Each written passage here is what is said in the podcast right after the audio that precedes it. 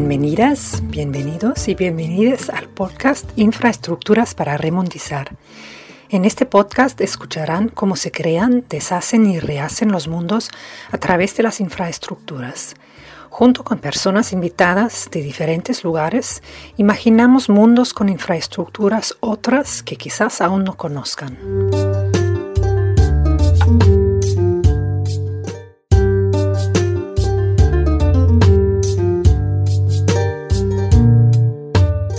Estamos en un nuevo episodio de este podcast para discutir proyectos de infraestructura y los impactos que tiene dentro de los territorios.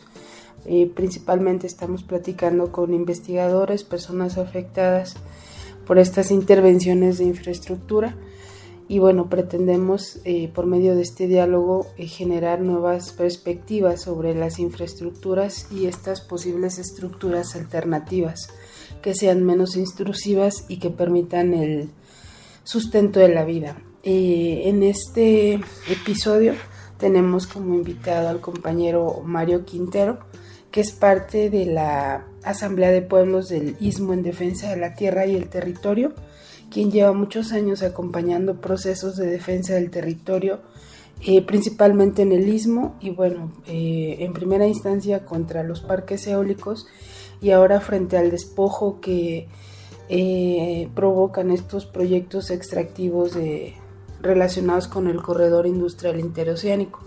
Y pues queremos agradecerte Mario, muchas gracias por tu tiempo y por tu participación en este espacio. Sí, gracias a ustedes, Astrid. Quisiéramos que en primera instancia compartieras eh, con nosotros cómo es el avance del corredor interoceánico en esta eh, en el istmo en este momento.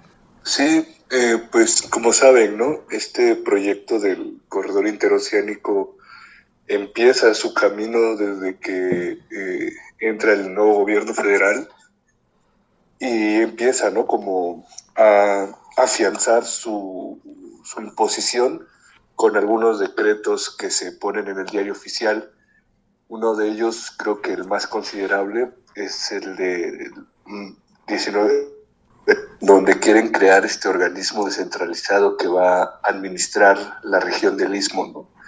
De ahí ha habido toda una serie de procesos de imposición y de despojo que han hecho que el mismo proyecto, por su inmensidad, se les esté desmoronando. ¿no?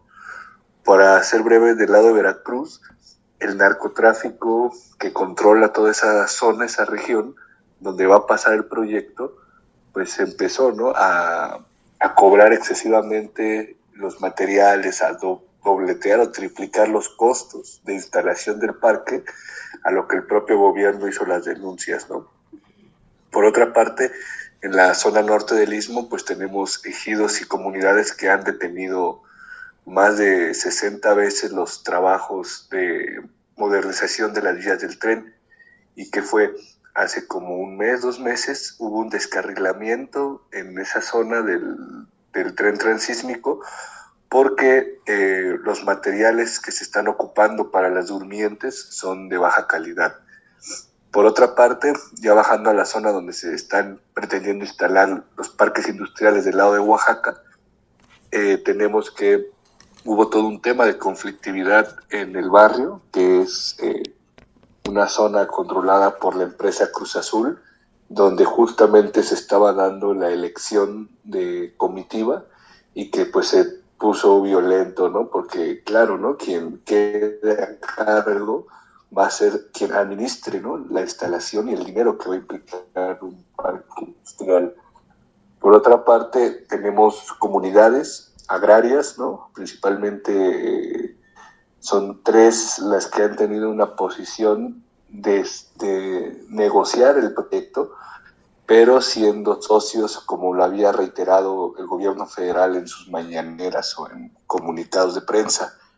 Es el caso de Mixtepec, donde los comuneros pues habían dicho que si se hacía un buen trato de socios iban a a poder ceder las tierras, ¿no? A lo que el propio Rafael Marín Molinedo, el representante del interoceánico, le dijo pues que no, ¿no? Que no iba a ser, que quién le dijo que iba a ser arrendamiento, ¿no? Entonces el comisariado ¿no? y la Asamblea de Comuneros pues dijo, mientras no haya una sociedad, no vamos a entregar nada. Mm. El caso también de Nistequilla, que se me hace particular porque ahí ya habían decidido vender ¿no? Eh, las tierras, pero la Semarnat les negó el, la instalación del parque industrial con, porque es zona donde hay selva y flora y fauna endémica.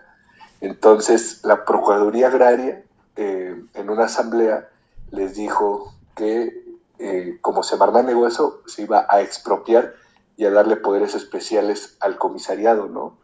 Y fue sorpresa para todos porque hasta los que ya estaba, habían hecho todo este, este tema de corrupción para entregar las tierras se sorprendieron porque pasa lo mismo, ya no van a rentar las tierras, sino la expropiación solamente les daría una indemnización de lo que el gobierno decidiera.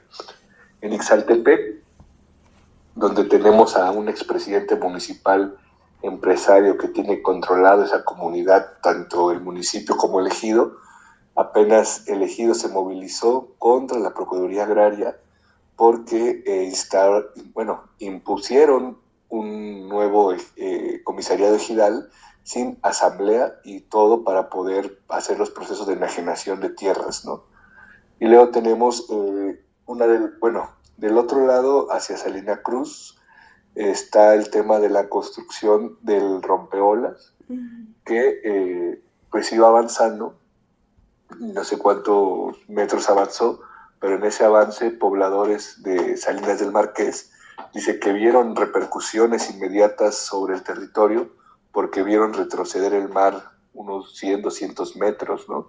Y eso, claro, va a tener un impacto directo sobre ellos porque son productores de sal de mar.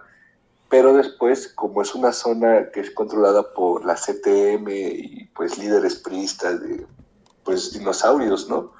Empezaron a pelearse entre sindicatos y aquí aparecen empresas de este expresidente municipal de Saltepec, ¿no?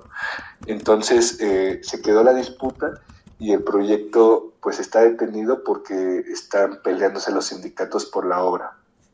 El parque industrial de Salina Cruz pues tiene menos visibilidad y pues más facilidad de avance porque pues los ejidos han sido corrompidos ahí desde hace muchos años y pues han entregado muchas tierras, ¿no? Eh, y luego en la zona de Tehuantepec, por donde va a pasar la vía del tren, tenemos un proceso de desalojo y de acaparamiento de tierras por todo lo que pueda detonar este proyecto, ¿no? En el ejido de Santa Cruz Tagolaba, nuevamente aparece la Procuraduría Agraria como un actor eh, insistente en la imposición de este proyecto y que no quiso reconocer a la suplente del comisariado que estaba, porque el comisariado falleció por COVID-19 y pues por consiguiente y en acta de asamblea le tocaría a su suplente, que era una mujer, pero tanto una parte de los caciques de la comunidad como de la propia Procuraduría Agraria no quiso reconocer esa sucesión, pues que está totalmente reconocida por asamblea. Y de todo esto está la comunidad de Puente Madera, perteneciente a San Blas Atempa, que es la comunidad que se opone de facto a la instalación del parque industrial y por consiguiente a todo el discurso del interoceánico, ¿no? Y que eh, en un primer momento buscaron el diálogo con las instancias correspondientes porque en su asamblea de comuneros, eh, donde se aprueba la instalación del parque industrial, más no la enajenación de tierras, en el acta de asamblea firman comuneros muertos, falsifican firmas, firman comuneros repetidamente y ellos llevan un proceso ante el Tribunal Agrario de Tuxtepec y pues va avanzando ese proceso contra pues los responsables que son eh, el ex cabildo municipal de Puente Madera, el ex comisariado y el representante de la Procuraduría Agraria, ¿no? porque en estos actos de corrupción pues se ve cómo la imposición del interoceánico se hace sin información, sin consentimiento y pues para se ve claro el beneficio y el interés políticos y empresarios locales que pues lo hemos platicado, ¿no? Si muchos presidentes municipales que tienen una pequeña constructora, solamente con que construyan la barda o el, tema de poner piso para el parque industrial, son miles de millones, de, incluso de, no de pesos, ¿no? de dólares. Entonces, esto mismo ha hecho que el proyecto se les esté desmoronando, más no deteniendo ni que se vaya a echar para atrás.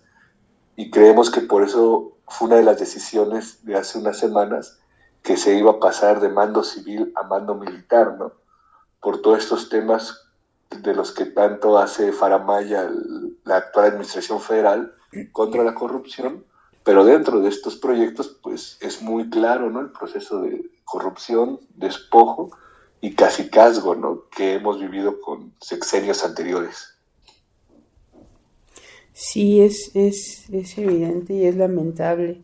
Em, estos conflictos, bueno, ya has comentado como esta parte de los conflictos que surgen este, en la región a propósito de, de este proyecto. Sí, eh, desafortunadamente, ¿no? Estamos como viendo la peor parte de lo que estos proyectos conllevan dentro de los territorios.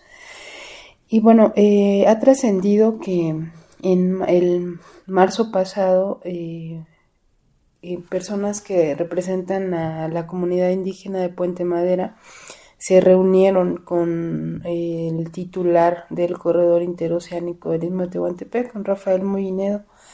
¿Tú podrías contarnos o compartirnos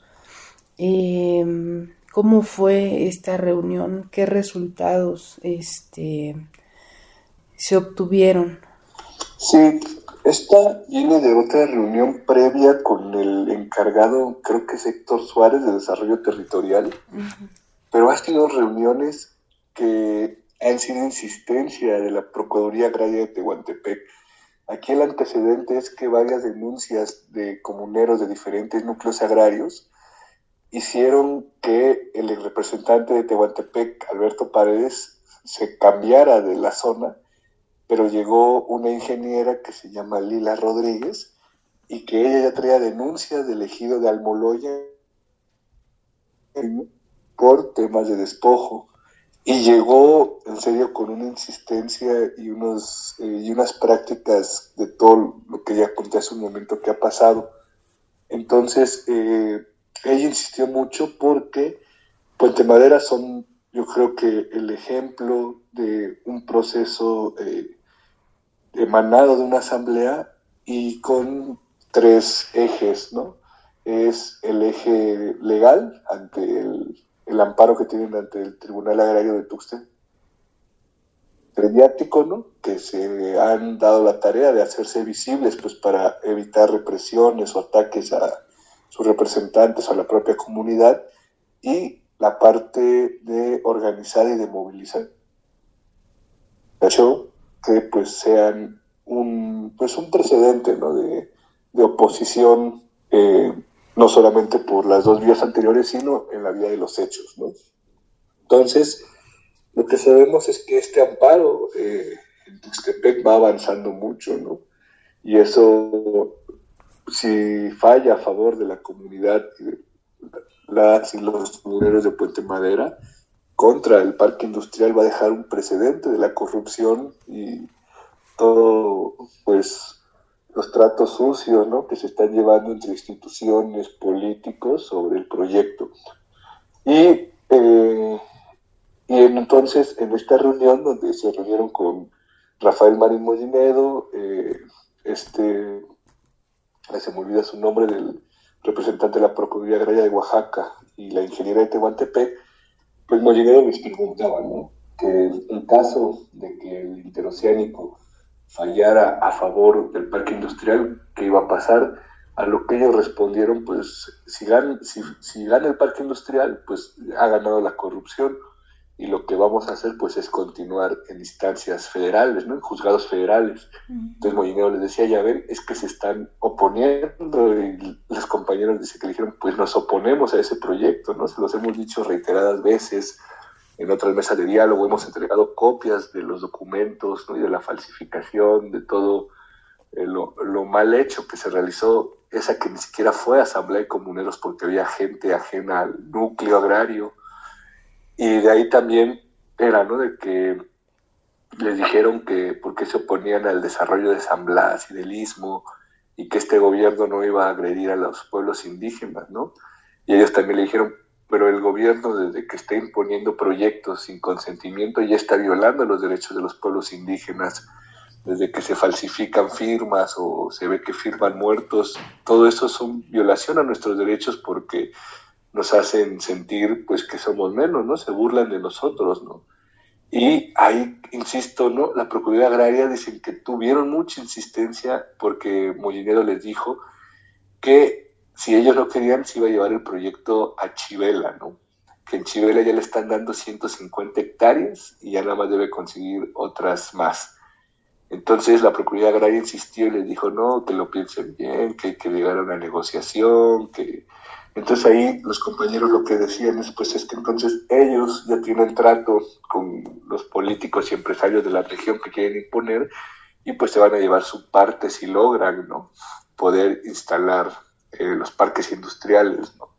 Entonces eh, los compañeros también dijeron que habían estado buscando el diálogo, pero sigue siendo lo mismo y ya no hay diálogo, ¿no? Y dejaron la advertencia muy clara, que igual hace como un mes... Eh, le hicieron física su advertencia, que cualquier máquina o cualquier persona que intente dañar, dividir o desmontar eh, tierras del monte del Pitayal, ¿no? que son tierras de uso común, pues van a quemar los vehículos, ¿no? van a quemar la maquinaria, porque pues es un territorio, es un espacio de vida, de trabajo, no solo para Puente Madera, ¿no? sino para además agencias de San Blas Tempa que están alrededor, e incluso para algunos eh, habitantes de Juchitán que colindan con esa zona, ¿no?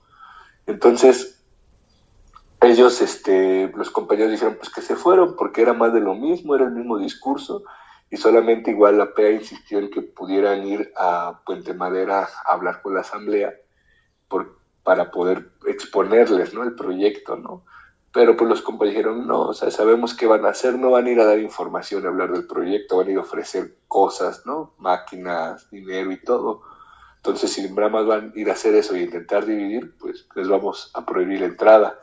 Y en su siguiente asamblea de mar, que hacen luego entre martes y miércoles, los compañeros informaron ¿no? de esta reunión, porque fueron cuatro compañeros en la reunión, y la asamblea pues decidió ¿no? negarles la entrada a la gente de la Procuraduría Agraria y del Interoceánico. Y bueno, este, hace rato también comentabas un poco de cómo son estos procesos de adquisición de la tierra para estos polos de desarrollo. Eh, además de, esta, eh, esta, la negativa de, por parte de Semarnat para negar el permiso de venta ¿Tú sabes si ha habido eh, compensaciones para las personas que han perdido sus viviendas? Si ha habido reubicaciones, eh, además de estos despojos que, ha sufrido la gente, si las han eh,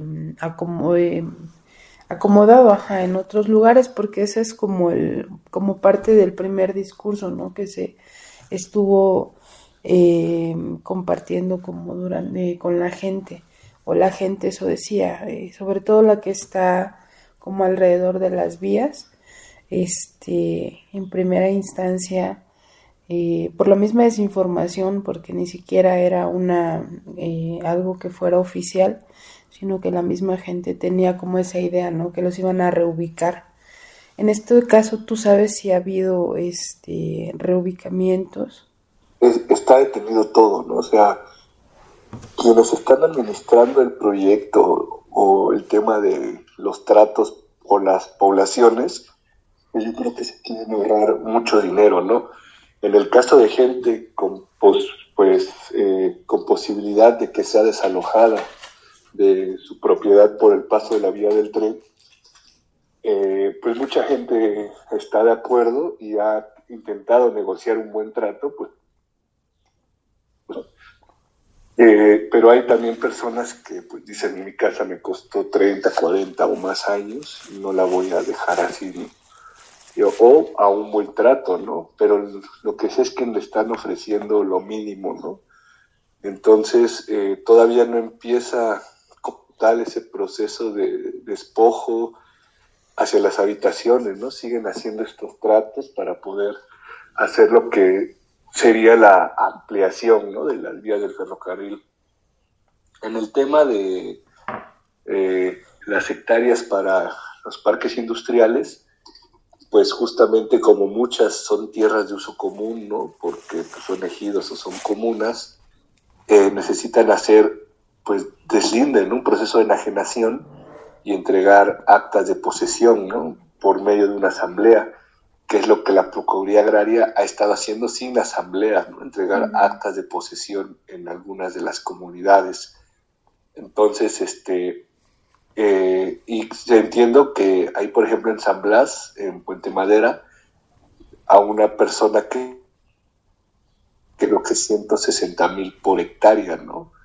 Entonces, esto obviamente hizo que mucha gente le brillara los ojos y empezara a querer acaparar tierras en este monte, el Pitayal.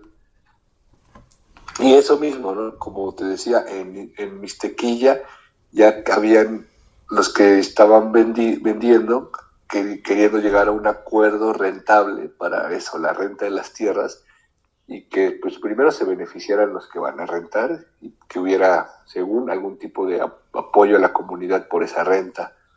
Pero eh, cuando la Procuraduría Agraria habla de expropiación y de indemnización, pues el gobierno les va a dar lo que sea, ¿no? Quieran.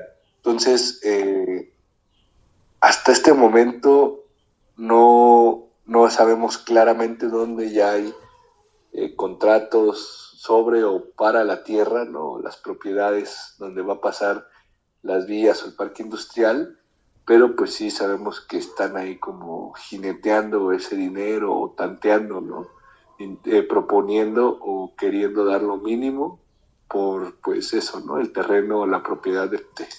¿Cuál ha sido la respuesta que estas asambleas comunitarias de estas eh, comunidades o las autoridades, los comisarios ejidales y las autoridades locales frente a estos procesos de despojo? Pues es que han sido los primeros en ser comprados, ¿no? O sea, mm. creo que eso es algo que no solo se vive en el istmo, sino en la mayoría de geografías del país. Cuando un megaproyecto se quiere imponer lo primero que compra la empresa o el gobierno, pues son las, a las autoridades agrarias y en caso de que existen municipales, ¿no? Entonces, eh, en el caso, como te decía, de Ixtepec, pues el comisariado ha tenido esta posición de si no, si no se va a hacer socio, no van a entrar al proyecto, ¿no? En Puente, en San Blas Atempa, desde el año pasado, creo que desde mayo, no hay comisariado y no han hecho elecciones a comisariado, ¿no? En Saltepec te decía, ¿no? Que la PEA sin asamblea nombró nuevo comisariado ejidal.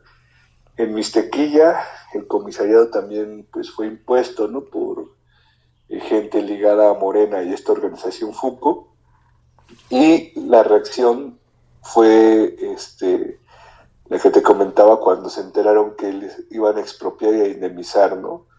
Entonces, eh, realmente la defensa, ¿no?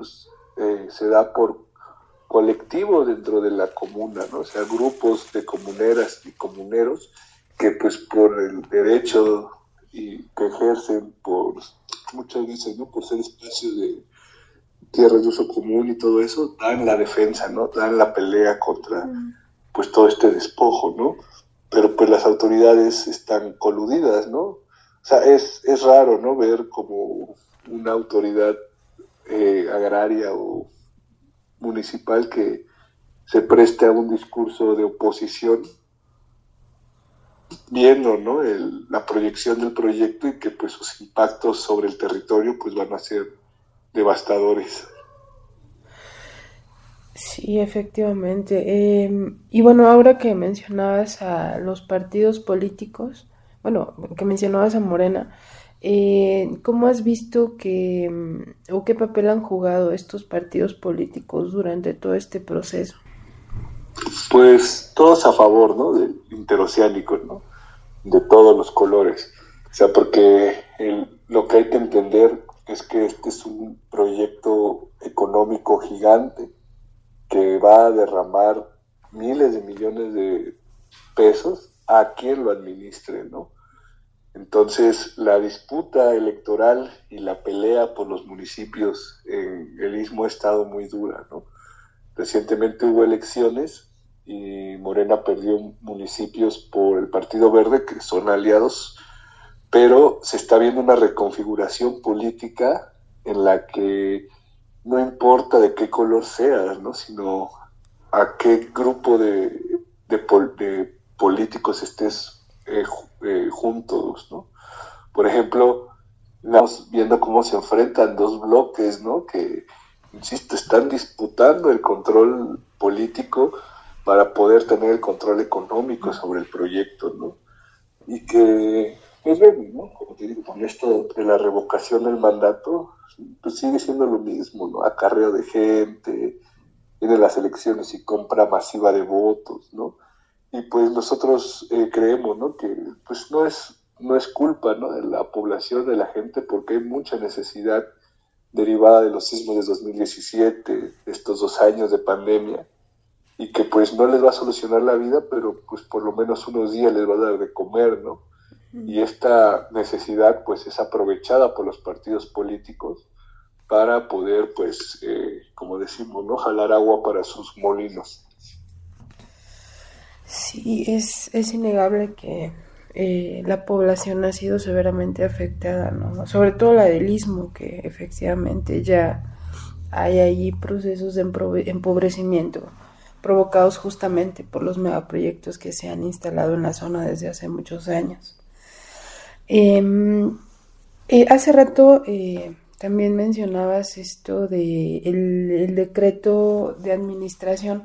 ¿Tú crees que, em, o tú cómo ves esto, em, que el corredor y otros megaproyectos estén pasando a ser parte de las fuerzas militares como propietarios legales? Eh, ¿Cómo podemos entender esta estrategia ¿no? desde, desde el presidente? Eh, los procesos de acumulación militar eh, son innegables, ¿no? Y es que yo creo que hay que entender la fuerza militar, tanto la oficial como la, la, ilegal, ¿no? Que implican eh, crimen organizado, grupos de choque, ¿no? Este, en toda esta cuestión. Y esto se da porque necesitan sembrar ese miedo, ese temor, ese, esa violencia en las comunidades, en la región, para que el proyecto pueda avanzar, ¿no? O sea, si hacemos un repaso histórico de los procesos de industrialización en el país, tenemos regiones que pasaron de ser eh, campesinas, pescadoras, a zonas de, obreros, donde la violencia desmesurada eh, cambió la vida totalmente, ¿no? Yo creo que el caso más lamentable es el de Ciudad Juárez, donde, pues, ¿no? A finales de los 80, principios de los 90, se empieza el proceso de industrialización, toda la ola de asesinatos, bueno, de feminicidios, ¿no? Que fue brutal, ¿no? O sea, ahorita hay muchas colectivas, colectivos de madres y padres buscando... Eh, los restos de sus familiares, de sus hijos, y nos damos cuenta ¿no? que el país entero es una fosa y principalmente donde hay zonas industriales es donde hay más eh, pues fosas, más muertos, más violencia, más desaparecidos, etcétera, ¿no? ¿Y qué pasa, no? Que yo creo que con este reciente informe de, especialistas sobre el caso Ayotzinapa nos lo dejó muy claro, ¿no? La colusión de las Fuerzas Armadas en eh, los hechos violentos hacia defensores, defensoras, estudiantes y en colusión con el crimen organizado, ¿no? Entonces, eh, obviamente les está entregando los proyectos, y no solo los proyectos en construcción, ¿no? Sino, o sea, no solo la construcción del proyecto, sino los beneficios del proyecto, porque a cada momento se dice que parte de las ganancias, una gran parte se va a ir a jubilación, a becas y a beneficios para las Fuerzas Armadas, ¿no?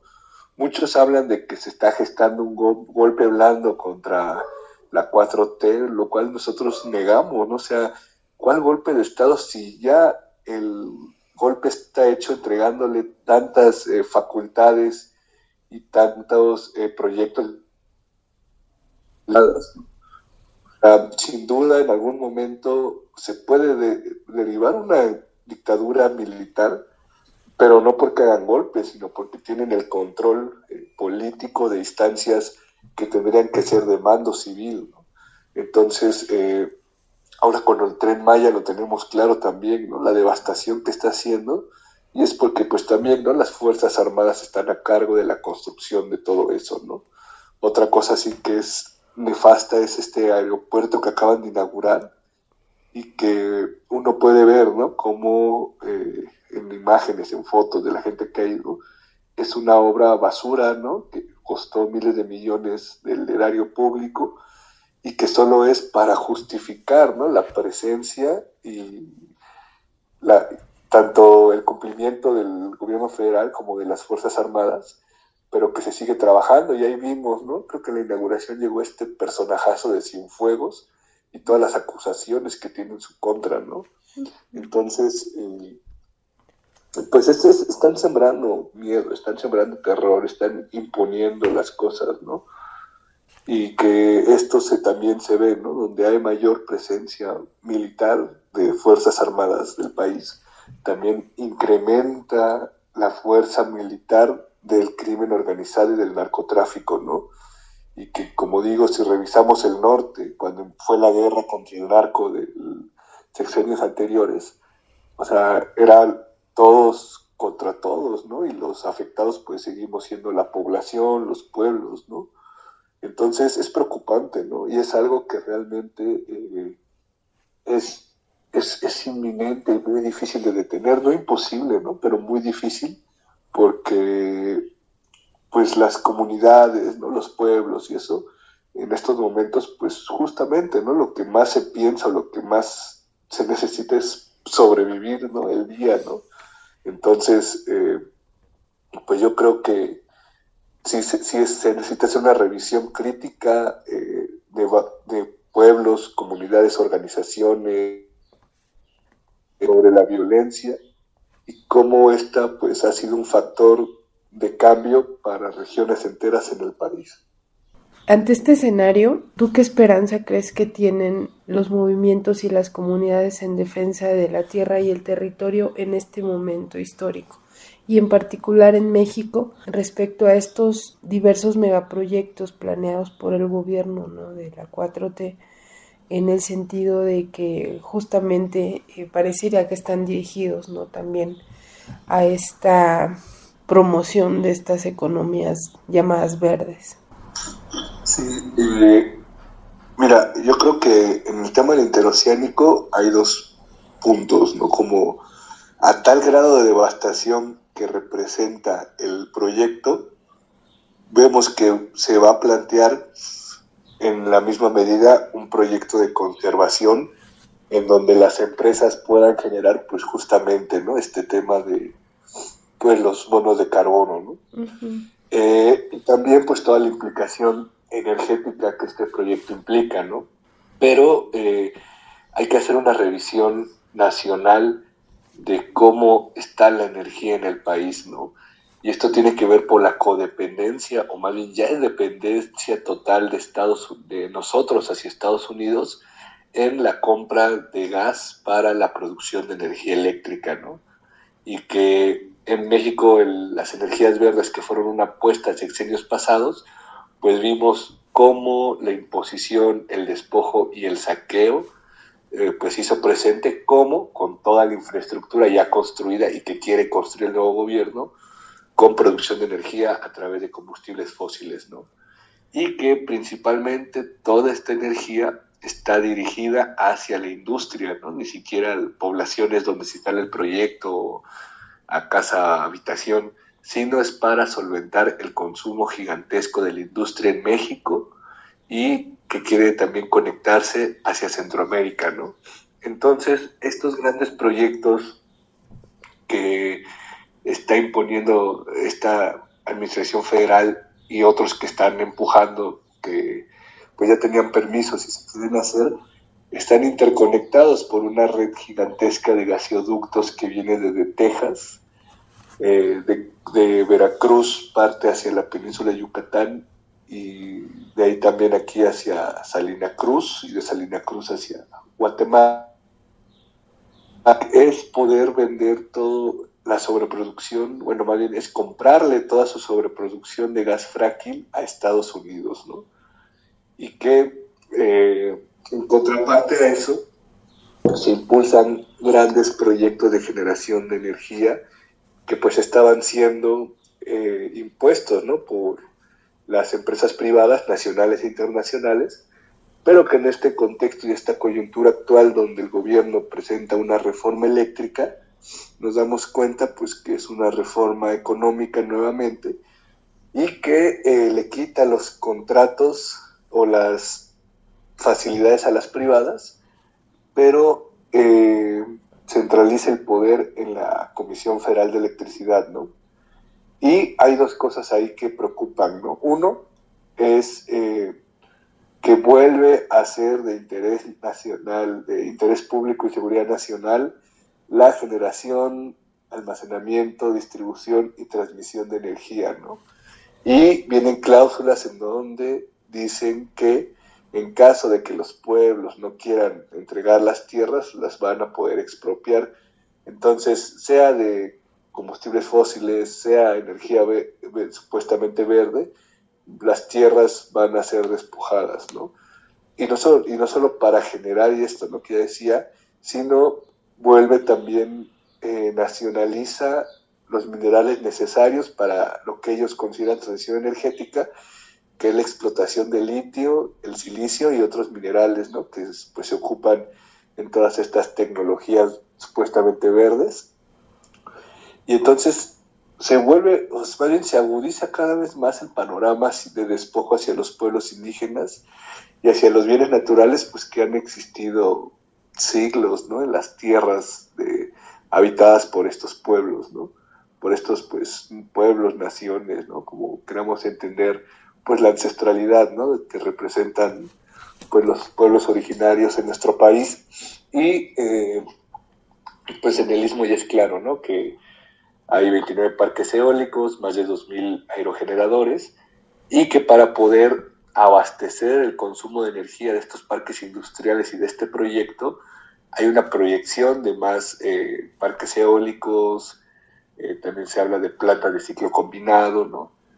para poder pues solventar la energía. En el caso del Tren Maya es lo mismo, ¿no? Hay un montón de proyectos eólicos y fotovoltaicos que los que ya se han instalado han deforestado hectáreas de selva, ¿no? De la zona de la península.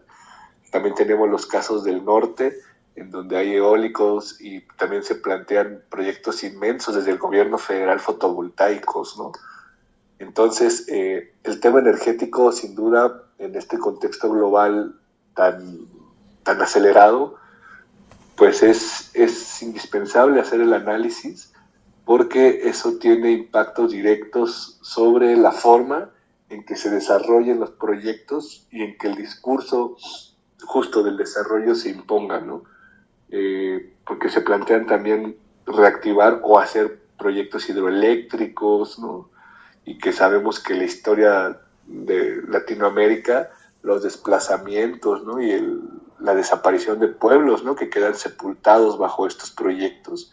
En el mismo está el caso de Jalapa del Marqués, que sin ser proyecto de generación de energía, pues una presa desapareció ese pueblo. ¿no? Entonces, eh, y todo esto es porque en términos energéticos se habla de una supuesta soberanía nacional, se habla de que pues no se va a dejar los combustibles fósiles tan fácil, sino paulatinamente, y mientras se siguen imponiendo proyectos de generación de energía fósil, tanto de extracción como de producción, también se van a seguir imponiendo pues, proyectos de energías renovables. Bueno, en este podcast eh, nos interesan las infraestructuras. Consideramos que la infraestructura no solamente es una estructura material que está colocada en el paisaje, sino que produce y reproduce a la sociedad y la vida de cierta forma, pero sin embargo simultáneamente también eh, las infraestructuras destruyen otros mundos y otras formas de estar. Desde tu perspectiva, ¿tú qué crees que es la infraestructura para la gente? Es decir, ¿qué ¿cómo sería una infraestructura que beneficie a las poblaciones locales y a los pueblos originarios, que abone a la vida de, de la gente, eh, de sus proyectos de vida? ¿Cómo piensas que pueden ser implementadas, que pueden generarse? Sí, eh, como, ejemplo voy a tomar el tema energético, ¿no? Actualmente no hay consideraciones para eh, que las comunidades puedan tener facilidad de implementar proyectos de generación para su autoconsumo y con la posibilidad de que si hubiera excedente poderlo eh, pues vender a Comisión Federal para que la comunidad tuviera un ingreso extra y esto pudiera ser utilizado para planes de vida comunitarios pues decididos en asamblea, ¿no? Mm. Entonces, eh, pues eso, ¿no? O sea, yo creo que sin duda necesitamos no solamente eh, consolidar las estructuras organizativas comunitarias, agrarias, eh, tradicionales que se necesitan para poder sostener la vida al interior de las comunidades y por fuera, ¿no? En correlación con otras, eh, con otros pueblos, con pues también sus propias diferencias culturales, ¿no? Pero en términos de lo material, ¿no? De la infraestructura física, pues es muy complicado, ¿no? Porque estamos hablando de mucho dinero con el que no se cuenta, ¿no? En las comunidades para poder eh, pues seguir caminando hacia la libre determinación, hacia la autonomía de los pueblos, ¿no? Por ejemplo, en la Red Nacional de Resistencia Civil, que es un espacio también donde participamos, ahí eh, tenemos talleres de capacitación en técnicos eléctricos, ¿no? Porque ahí las familias están organizadas para no pagar los altos cobros de CFE y en algunas comunidades la gente coopera para comprar poste y cable y ellos mismos hacen el trabajo eh, de, cambio de postes y cable, pues que el gobierno no realiza, ¿no? Entonces, si lo vemos eh, desde una postura pues autonómica, están ejerciendo su autonomía y están, bueno, en el, al marco de la Comisión Federal, pero ese hecho colectivo de cooperar y hacer faena de 300, 400 personas para hacer estos cambios, pues es un ejemplo ¿no? del, esfuerzo colectivo, pero esto lo hacen cada dos, tres años que se necesita, ¿no? porque deben conseguir el recurso suficiente para hacer la obra, ¿no? Entonces, eh, ¿qué se necesitaría, no? Que hubiera formas, no sé si del gobierno, no sé si las va a querer dar, porque pues nomás se dedican a, a, a robar. Y todo eso, fondos de inversión o coinversión con las comunidades para que ellas planteen sus propios proyectos desde su propia visión de desarrollo y no que les que venga ¿no? esta visión impuesta del desarrollo neoliberal que es el que hemos pues, sufrido ¿no? como comunidades indígenas desde hace muchos años y que tiene por consecuencia pues esto, ¿no? grandes proyectos empresariales o industriales que solo benefician unos cuantos y alrededor de ellos se crean cinturones de marginación, de pobreza, de violencia, en donde las poblaciones que entregaron las tierras o que son propietarios ancestrales de las tierras, pues son los menos favorecidos, ¿no? Entonces, eh, energía, eh, agua, eh, alimentación, yo creo que son tres de las necesidades fundamentales para una mínima vida digna que debemos, necesitamos tener, o sea, no es que estemos, eh, o sea, no es algo que, se nos ocurra o que se pida, ¿no? sino es algo que por derecho tenemos que exigir y ejercer, ¿no? Entonces, estos propios eh, ejes de, que decía, ¿no? Energía, agua y alimentación, pues van a hacer que las comunidades puedan seguir construyendo sus propios procesos y sus propias alternativas ante, como decías hace un momento, esta crisis climática, que el principal impacto en donde se ve es en los pueblos indígenas, campesinos pesqueros, ya sea por estos climas tan radicales, sequías muy largas y muy brutales, o también sobre lluvias excesivas que hacen inundaciones que acaban con todo, ¿no? Entonces, eh, pues es pensar, ¿no? Y que también tiene que ser un proceso de las asambleas, ¿no? De las comunidades. Y tiene que, hay que haber dos procesos. Uno, reconstituir la colectividad y el, el apoyo mutuo y la solidaridad al interior de una comunidad.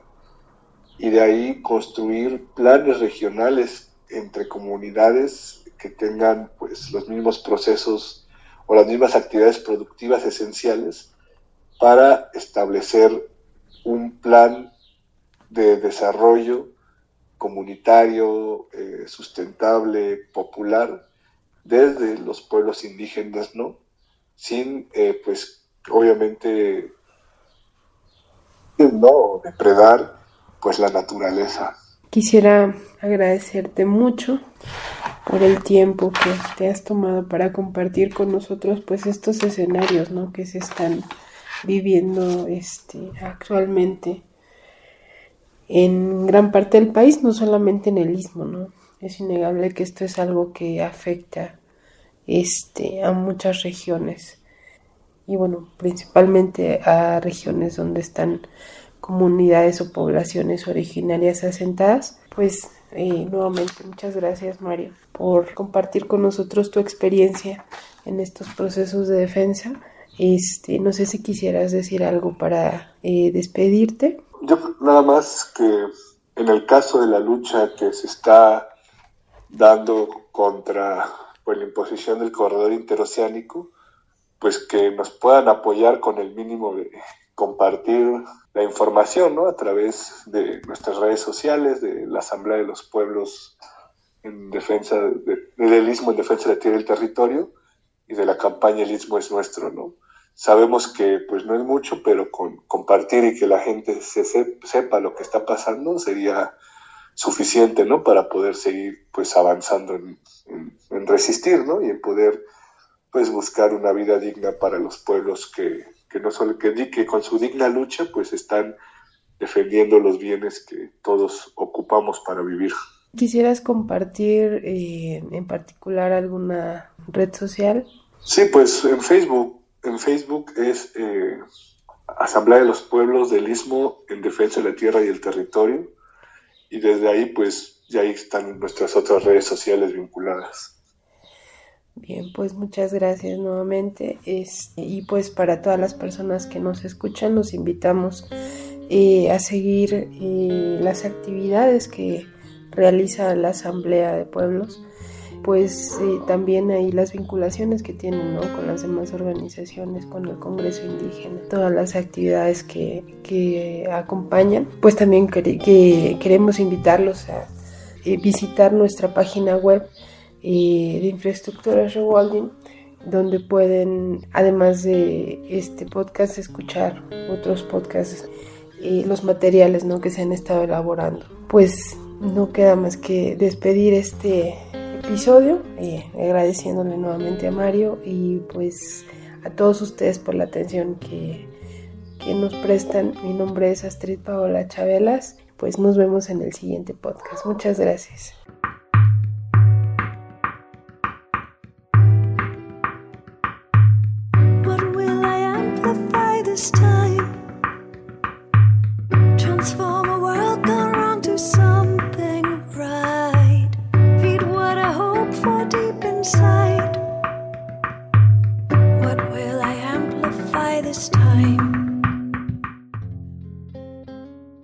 Gracias por escuchar Infraestructuras para Remundizar.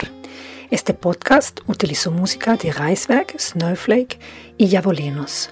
Caso que gusten obtener más información sobre los temas de los que hablamos hoy, visiten nuestro sitio web en www.infrastructure-reworldings.com.